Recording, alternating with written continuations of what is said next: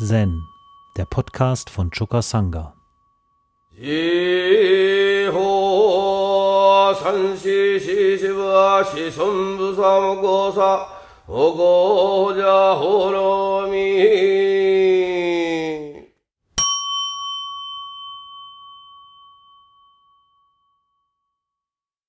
Mumonkan 37, die Eiche im Garten.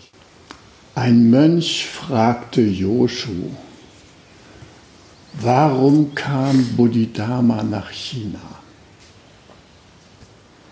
Joshu antwortete, die Eiche im Garten ist verkehrt. Also Roshi sagte, im Garten weglassen, das ist eine falsche Übersetzung. Aber in unseren Heften steht immer, die Eiche im Garten. Das Koran wird von Mumon selbst kommentiert. Wenn du Joshus Antwort wirklich verstehst, dann war da kein Shakyamuni vor dir und kein Maitreya wird kommen. Und Mumons Gedicht. Worte können die Dinge nicht beschreiben. Sprache überträgt nicht den Geist. Wer sich von Worten leiten lässt, ist verloren. Wer sich von Sätzen blockieren lässt, wird verwirrt.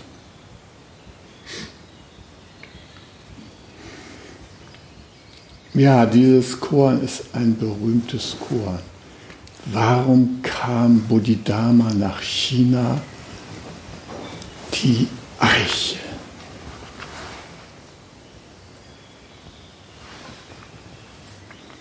Also wir fragen uns natürlich, was, was das damit auf sich hatte, dass Bodhidharma nach China kam. Ja. Ja. Bodhidharma kam so gegen 420 etwa aus Indien nach China. Und äh, er war da in so einem Asyltempel untergebracht in der Nähe vom äh, großen Shaolin-Tempel. Und er saß neun Jahre mit dem Gesicht zur Wand. Was hat so eine Figur Sinnvolles ins Leben zu bringen? Also was soll das? Ja? Kommst du aus Indien? Ja. Ich gehe äh, nach Kenia, setze mich vor eine Palme und sitze da neun Jahre. Und in China fällt ein Reissack um und also, ja, was ist die Bedeutung davon? Auf jeden Fall für die Entwicklung des Zen hatte Bodhidharmas Erscheinen eine große Bedeutung. Auch wenn Bodhidharma selbst nur vier Schüler hatte zu Lebzeiten und eigentlich ein relativ unbekannter Mann war, berufen sich heute Millionen auf ihn. Ja? Ist allerdings auch schon eine Zeit her. Ja, also Bodhidharma diesen Aspekt von Bodhidharma in uns selber zu wecken, ist eine wichtige Angelegenheit unserer Übung. Aber wie können wir das machen? Wer ist Bodhidharma? Wer ist Bodhidharma jetzt hier in diesem Raum? Ja? Wer kann ihn verkörpern? Das sind Fragen, die uns in der Übung bewegen. Und Joshu antwortet einfach, die Eiche. In anderen Übersetzungen heißt es die Zypresse. In der chinesischen Originalfassung wird ein anderer Baum ins Visier genommen, der Wacholder. Der Wacholder ist so ein Baum, der zu nichts Nutze ist den kann man nicht zu Bauholz verarbeiten, da kann man keine schönen Möbel draus machen. Da gibt es kein eichengetäfeltes Wohnzimmer und so weiter. Keinen Eichenschreibtisch für Notare. Nee, das kannst du aus Wacholder alles nicht machen. Deshalb blieb der Wacholder stehen. Der konnte sein So-Sein daherleben, solange er lebte. Und er war nicht den begehrlichen Blicken der Holzfäller ausgesetzt. Also der Wacholder, das ist auch noch ein Aspekt. Aber für unseren Kulturkreis ist das, glaube ich, eine gute Übersetzung. Die Eiche. Die Eiche. Das Korn hat sich aus einem Mondo entwickelt. Das wird berichtet in der Sprüchesammlung von Joschus 330 Korn. Da heißt das Mondo folgendermaßen. Ein Mönch fragte, welchen Sinn hat es, dass der Patriarch aus dem Westen kommt? Der Meister, die Eiche. Mönch, bitte Meister, lehre uns nicht, uns auf Objektivität, auf Objekthaftes zu beziehen. Der Meister, ich lehre euch nicht, euch auf Objekthaftes zu beziehen. Der Mönch, welchen Sinn hat es, dass der Patriarch aus dem Westen kommt? Joshu, die Eiche. Also dieses Korn, das hatte es in ähnlicher Weise in sich wie Hakuins Klatschen einer Hand. Und Joshu scheint das oft eingesetzt zu haben um seine Schüler zu befreien von einer gegenständlichen Sicht auf die Welt. Ja. Nach dem Tod von Joshu fragte der berühmte Meister Hogen den Kakuteshi, das war ein jahrelanger Mönch, der bei Joshu studiert hatte. Er fragte Hogen den Kakuteshi, ich habe gehört, dass dein Lehrer Meister Joshu das Koan von der Eiche hatte. Ist das wahr oder nicht? Kakuteshi antwortete, mein verstorbener Meister hatte kein derartiges Koan. Ich hoffe, ehrwürdiger Herr, Sie wollen meinen Lehrer nicht verleumden. Dann haben wir Meister Kansan Egen. Der war ein großer Sinnmeister und Lehrer des Kaisers und Gründer des Myoshinji Rinzai-Tempels. Eins der beiden äh, immer noch lebendigen Linien des Rinzai-Zen. Ja. Es gibt Daitokuchi, es gibt Myoshinji. Myoshinji Daitokuchi sind die beiden wichtigsten Rinzai-Schulen in Japan. Und Kansan Egen, der Gründer des Myoshinji, obwohl der so berühmt war, von dem sind keine Reden überliefert. Übrigens auch von unserem Roshi ist nur ein schmales Heftchen mit drei Bändchen überliefert. Da geht es um Sein, Nichtsein und Going Beyond. Also, obwohl der Philosoph war, unser Roshi, hat er sich nicht mit dem Hinterlassen von Schrifttum befasst. Und ähm, er wurde auch mal gefragt, warum es keine biografischen Notizen über sein Leben gibt. Gibt so ein kleines Interview, ja, das hat er mal gegeben, wo er so ein bisschen von seinem Leben beschrieben hat. Aber auf die Frage, warum er keine biografischen Daten hinterlassen hat, sagte er, weil in biografischen Daten das wirkliche Wesen nicht erfassbar ist. Also alle, die dieses Datenlametta und Biografie und berühmter Mann um sich verbreiten und so im höheren, fortgesetzten Alter irgendwelche Ghostwriter beauftragen, mal ihr Leben so zusammenzufassen, damit das der Nachwelt überliefert wird. alle diese Leute äh, lassen da etwas niederlegen, was aus Roshis Sicht nicht das Wesen des Lebens ausmacht. Die Frage ist, was macht das Wesen der Eiche aus?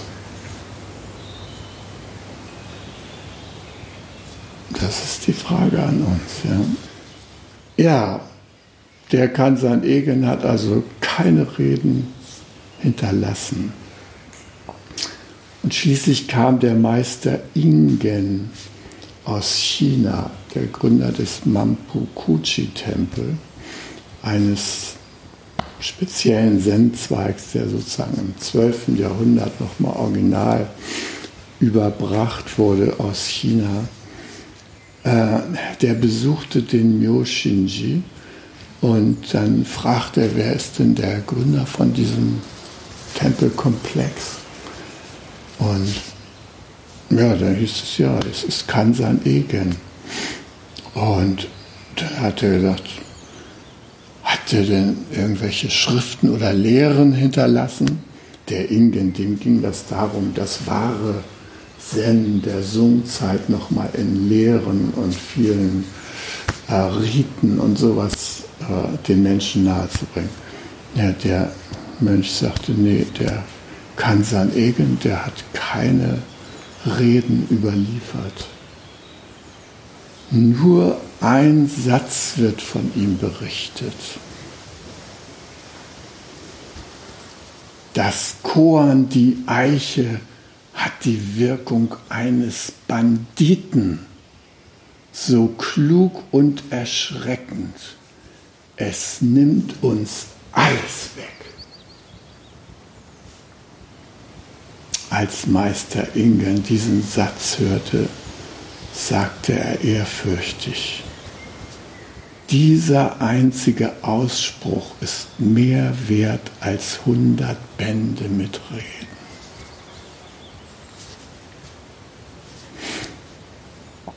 Der Kompilator des äh, Hikigan Roku, Engo, als der noch Unsui war, da wanderte der herum und besuchte da Meister um Meister.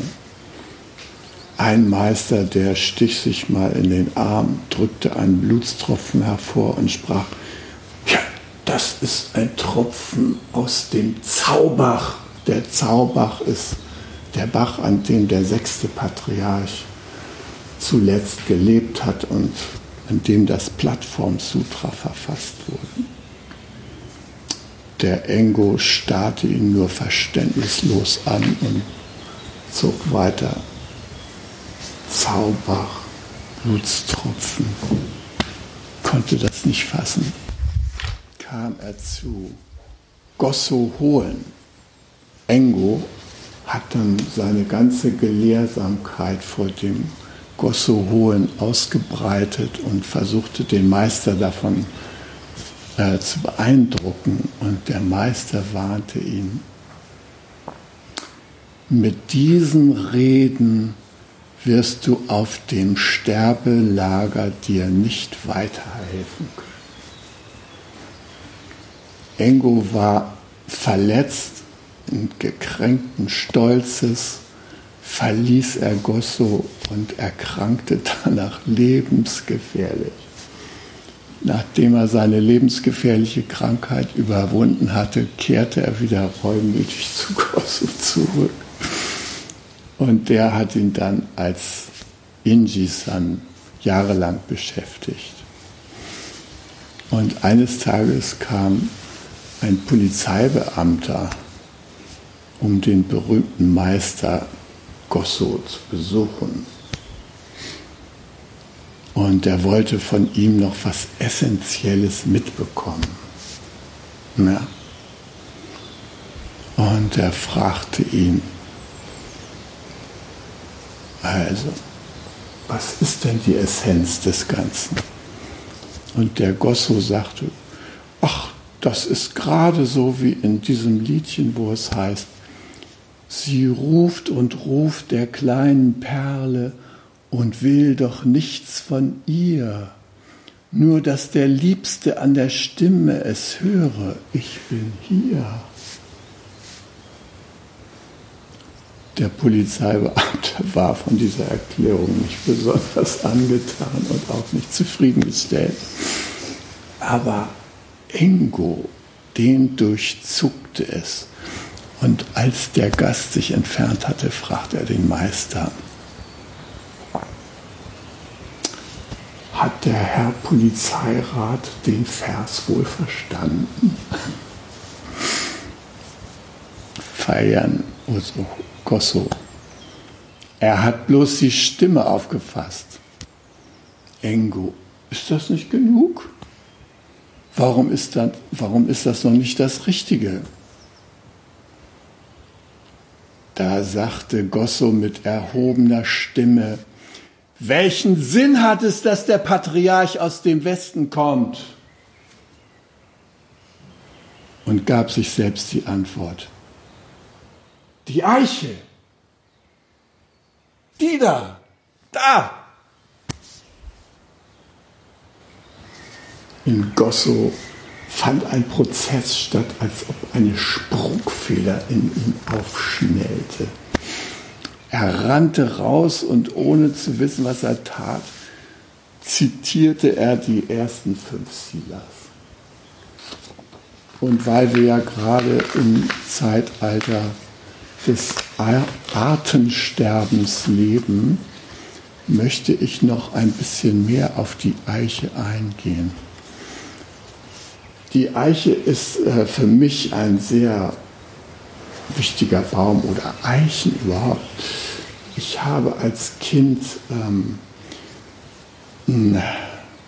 immer im Sommer, wenn mein Vater äh, in die Ferien fuhr, dann fuhr er, oder auch an Wochenenden, dann fuhr er in ein kleines Holzhaus, das Jagdhaus, das in einem Eichenwald stand und an dem denkwürdigen Ort Ekold lag, ja, Ekold, Eichenholz, das ist schon mal ein guter Name für so einen Ort, wo so eine Yachthütte steht. Und ähm, mein Bruder Peter und ich, wir durften dann in diesem Wald alle möglichen Spiele machen. Wir haben uns natürlich da Baumhäuser gebaut und da gezeltet und Räubergeschichten erlebt und, und diese Eichen, hm, also sowohl mein Bruder als auch ich, wir waren exzellente Kletterer. Wir haben also auf diesen Eichen Baumkriegen gespielt und dann Tarzan von Ast zu Ast. Einmal ist mein Bruder mit so einem trockenen Ast runtergerasselt. Naja, wie auch immer, diese Eichen, die hatten es uns angetan schon der Geruch, dieser etwas herbe, strenge und das Eichenholz, ja, das roch so eindringlich. Und äh, also wir haben uns sozusagen die Eiche als zweite Natur zugänglich gemacht. Und äh, in diesem Wald da passierte es, dass diese Eichen befallen wurden von einem äh, Insekt, das nannte sich der Eichenwickler. Der Eichenwickler so Raupen, äh, die sich so an Spinnenfäden da an den Eichen runterlassen und die Eichen kahl fressen. Und mein Vater war ja äh, Unternehmer und hat die Firma seines Vaters übernommen. Und nach dem Krieg, da äh, konnten die erstmal ihre traditionelle Schiffsproduktion da nicht mehr weiterführen. Und da ist er mit dem äh, Zeitgeist gegangen und hat eine Produktion von sogenannten Pflanzenschutzgeräten aufgenommen. Pflanzenschutzgeräte. Es ist interessant, dieser Euphemismus in der Stra Sprache für diese Mordwerkzeuge. Ja? Also Pflanzenschutzgeräte hat er produziert. so eine einfachen Dinger, wie sie jetzt, also hochtechnisch verfeinert, waren die damals auch. So ein großer Kübel in der Mitte und dann fuhr man da so Arme aus und da spritzte dann das Gift raus. Also diese Geräte hat er gebaut in seiner oder ließ er bauen in seiner Firma. Und es war klar, als dann dieser Eichenwickler da in unserem schönen Yachthauswald auftrat, dass er natürlich die Segnung der Technik da auch gleich ausprobiert hat. Und der hat den Wald da spritzen lassen. Ja. Und das ging Jahr um Jahr und das wurde jedes Jahr schlimmer mit diesem Eichenwickler. Kam immer mehr und immer mehr. Und also mein Vater zweifelte schon an seinem Einsatz da. Und er lernte einen wunderbaren Landschaftsbiologen kennen, Dr. Heinz Brüll. Nomen est oben, so ein bärbeißiger Typ, der es drauf hatte, die Leute auf wirklich wichtige biologische Tatsachen aufmerksam zu machen. Ja, den lud er da ein und bei uns war so ein schöner Kamin in dem Yachthaus. Und dann haben die da abends ihr Kamingespräch geführt und ich als Junge habe dazugehört. Und da fragte mein Vater den, ich verstehe nicht, ich, wie kann das angehen, dass äh, diese Eichen so dermaßen von diesen Parasiten befallen sind und so. Ähm, ich sprühe hier jedes Jahr und das wird jedes Jahr schlimmer. Und da sagte dieser Landschaftsbiologe, ja, dafür habe ich eine Erklärung. Der Regulator dieser äh, Eichenwickler, das ist die Schlupfwespe. Die Schlupfwespe legt ihre Eier in diese Raupen rein. Und während die Raupe weiter am Fressen ist, entwickelt sich das Ei und dann zum Schluss schlüpft aus der Puppe nicht ein äh, Falter, sondern eine Schlupfwespe. Ja? Und sagte, was meinen Sie wohl, welche Raupen als erstes von ihren technischen Segnungen umgebracht werden? Natürlich die mit dem Ei drin. Ich empfehle, lassen Sie doch mal das spritzen, lassen Sie doch mal die Sache sich entwickeln, ganz natürlich. Dann hat mein Vater im nächsten Jahr nicht mehr gesprüht und die Eichen sahen verheerend aus, total kahl gefressen. Gab es noch mal so einen Johannistrieb so kurz nach Pfingsten, ja. Da waren noch mal so ein paar Blättchen und man dachte, Mensch, der Wald ist tot, ja. Aber im nächsten Jahr war kein einziger Eichenfinger mehr zu finden. Die Schlupfwespen hatten ihr Werk getan und seitdem wurde das nie wieder angerührt. Das war für mich so mein erstes Erlebnis mit Ökologie. Also mich hat das total beeindruckt. Ja? Und seitdem bin ich interessiert ähm, an diesen Naturzusammenhängen.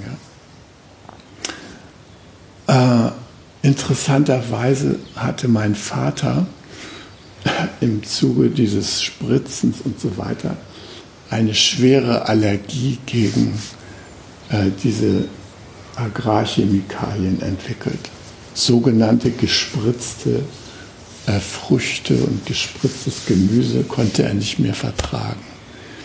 Äh, wir saßen bei Tisch und er hatte so eine schmale Batterie von überhaupt noch für ihn essbaren Dingen. Das war wie so ein Altar. Wir Kinder durften die Sachen nicht anrühren, weil es halt die einzige Speise war, die mein Vater noch vertrug. Ja. Und wehe, irgendwas Gespritztes kam ihm unter die Zunge, dann hat er sofort so ganz schwere rote Schwellungen an den Armgelenken und die Augen. So. konnte nicht zur Schiffbautechnischen Tagung gehen, weil er unter totaler allergischer Reaktion stand. Als mein Vater diese Produktion eingestellt hat, da hat er sich erholt und dann ging diese Allergie allmählich zurück. Aber gleichzeitig hat er einen kleinen Bauernhof aufgekauft, so mit, mit kleinen äh, Wald und, und Felder dabei. Und er hat dann die Selbstversorgerproduktion für die Familie errichtet da. Wir hatten zwei Kühe, Greta und Bertha, und die waren zählebig, lebten lang. Etliche Kälber habe ich damit zur Welt gebracht. Äh, einen kleinen Trecker, so ein 11 PS äh, Deutz, mit dem durfte ich rumkurven äh, mit so zwölf Jahren. Hat mir viele Stunden Führerscheinpraxis erspart. Und ähm, ja, also ich kriegte einen ersten Vorgeschmack und ich habe sehr, sehr viele Tierarten erlebt in diesem kleinen Yachtrevier meines Vaters. Und deshalb bin ich auch selber so persönlich betroffen, wenn ich höre, dass nach dem Artenschutzbericht jetzt eine Million Tier- und Pflanzenarten unmittelbar vom Aussterben bedroht sind. Also wenn ich euch jetzt erzähle, was ich noch für Tiere leibhaftig gesehen habe, zum Beispiel Birkwild, Birkhahnbalz, das war immer ein unglaublicher Höhepunkt im Jahr, wenn früh im Februar die Birkhähne da so kullerten und dann ihren Schwanz so ausbreiteten und dann so mit der Brust so aufeinander stießen und die Birkhennen so da in den Birken drumherum hockten und sich das anguckten. Äh, oder zum Beispiel, wenn man abends so am Moor entlang ging, dann hörte man die Nachtschwalbe.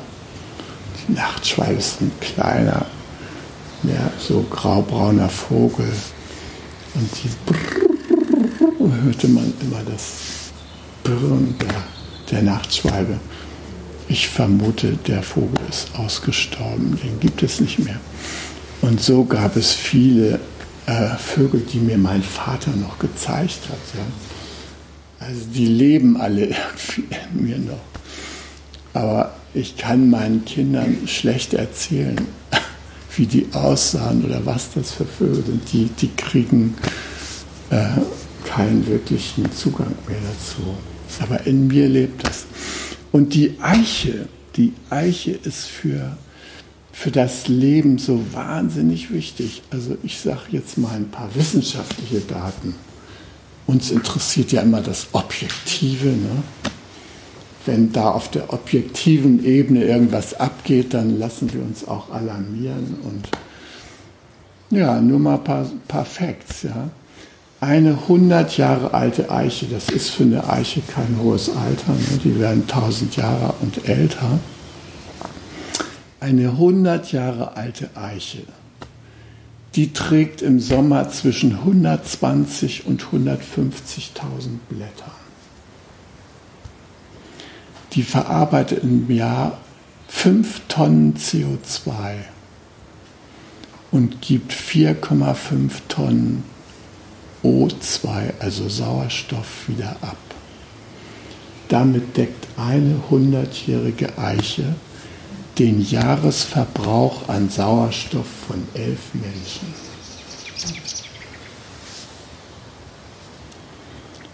Sie nimmt jedes Jahr 30.000 bis 50.000 Liter Wasser auf, die sie über die Blätter wieder an die Umgebung abgibt. Das ist also eine Klimaanlage. Das ist eine Klimaanlage.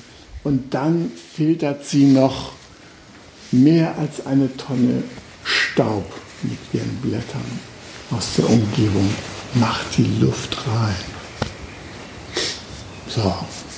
Und alles umsonst. Da braucht ihr keinen einzigen Cent für zu bezahlen. Das macht die Eiche alles für euch. Gehört zu den großen Geschenken, mit denen wir umzingelt sind. Ja, und die Eiche ist Lebensraum für etwa 2000 verschiedene Tiere, also vor allem Insekten. Und das heißt, sie lebt. Natürlich leben da auch Vögel drauf und alles mögliche andere, Eichhörnchen und so weiter. Also die Eiche ist ein Universum. Wenn ihr eine Eiche wirklich betrachtet, dann könnt ihr sehen, da ist was los. Und dann stellt euch neben so einen komischen Kirschlaubeer, den ihr da aus dem Baumarkt geholt habt, mit dem ihr da eure Hecke aufgebaut habt, ja. Und was findet ihr da? So, Gerade mal so ein paar Käfer, die sich versehentlich da niedergelassen haben, ja.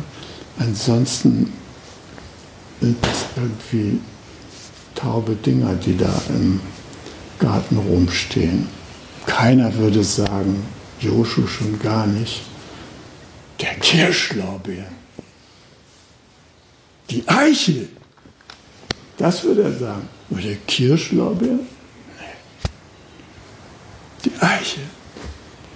Und diesen Aspekt, diesen uns anzuverwandeln, dieses Universum wahrzunehmen und zu repräsentieren, das ist eine wichtige Aufgabe, die uns dieses Koan stellt. Zur Eiche werden, wie wir im Zen forschen. Da sind wir nicht wie im Westen unterwegs, die äh, Anzahl der Finger an den Eichenblättern zu zählen oder sowas. Äh, die Form der Frucht der Eiche und so weiter. Nee, das tun wir da nicht. Im Osten sagt man, zur Blume werden, zur Eiche werden. Und das ist wichtig für euch, diese Erfahrung mal zu machen. Werdet mal zur Eiche, stellt euch mal in den Wald und werdet da zur Eiche. Da könnt ihr sehen, was das für ein anderes Lebensgefühl ist, einen Baum zu repräsentieren. Ich liebe die Bäume und ich liebe den Wald. Und wisst ihr, was ich an den Wäldern und an den Bäumen am meisten schätze? Das sind entwickelte Wesen, die mich nicht beurteilen. Die sagen nicht, Christoph, da irrst du dich, du bist falsch, verkehrt. Nein, das sagen die nicht.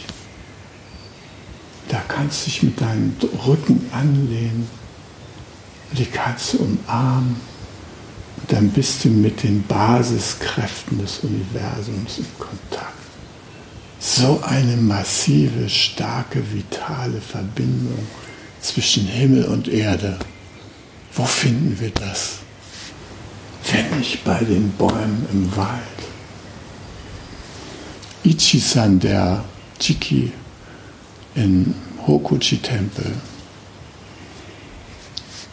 mit dem fuhr ich mal zum Takuhatsu hin. Da saß ich neben ihm und wir so mit unseren Betteltaschen, ja. Und äh, es ging dann gleich los, Hoi und so. Und dann kriegte man wieder mal die tausendste Packung Mandarinen angeboten und so.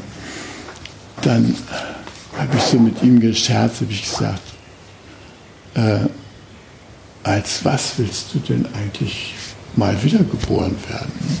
sagt man das als Buddhist. Ne? Sprechen wir ja manchmal so scherzhaft über Wiedergeburt. Ich habe mal Roger gefragt, glaubst du eigentlich an Wiedergeburt? Hat er gesagt, nee. Danach wird ja. Naja, alle erwarten, dass sie dann eine Gelegenheit haben, ihre unvollendeten Angelegenheit in der nächsten Inkarnation zum guten Ende zu bringen. Rauchen abgewöhnen, machen wir das nächste Mal ne? und so weiter. Da haben viele so ihre Pläne, ne? was sie dann so machen in der nächsten Inkarnation. Ich warne euch, Roshi hat gesagt, nee, nein, keine Reinkarnation. Ichi-san sagte, ich hasse Menschen, Ich will ein Baum werden.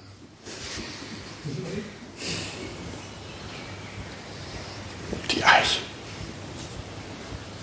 Ja, wir können viel von den Eichen lernen. Wir können viel von den Pflanzen lernen. Wir können viel von den Bäumen lernen. Noch. Die neue Apokalypse-Bewegung spricht davon, dass wir noch neun Jahre Zeit haben. Ab dann sind wir bei gleichbleibender Tendenz auf dem Weg, den Planeten in eine Venus zu verwandeln. Mag auch ein schöner Zustand sein, so eine heiße Erdoberfläche wie auf der Venus zu haben, schlussendlich, ist nicht meine Vision.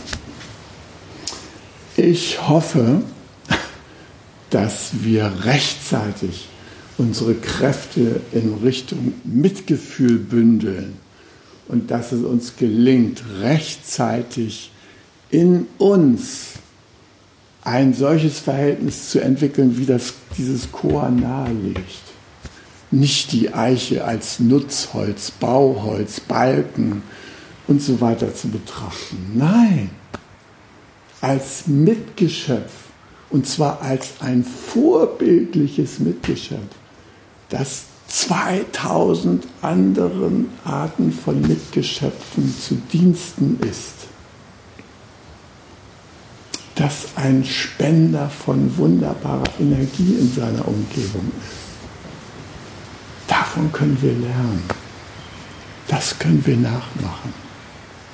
Und hier in unserem kleinen Togenshi-Projekt, da haben wir einige Eichen stehen.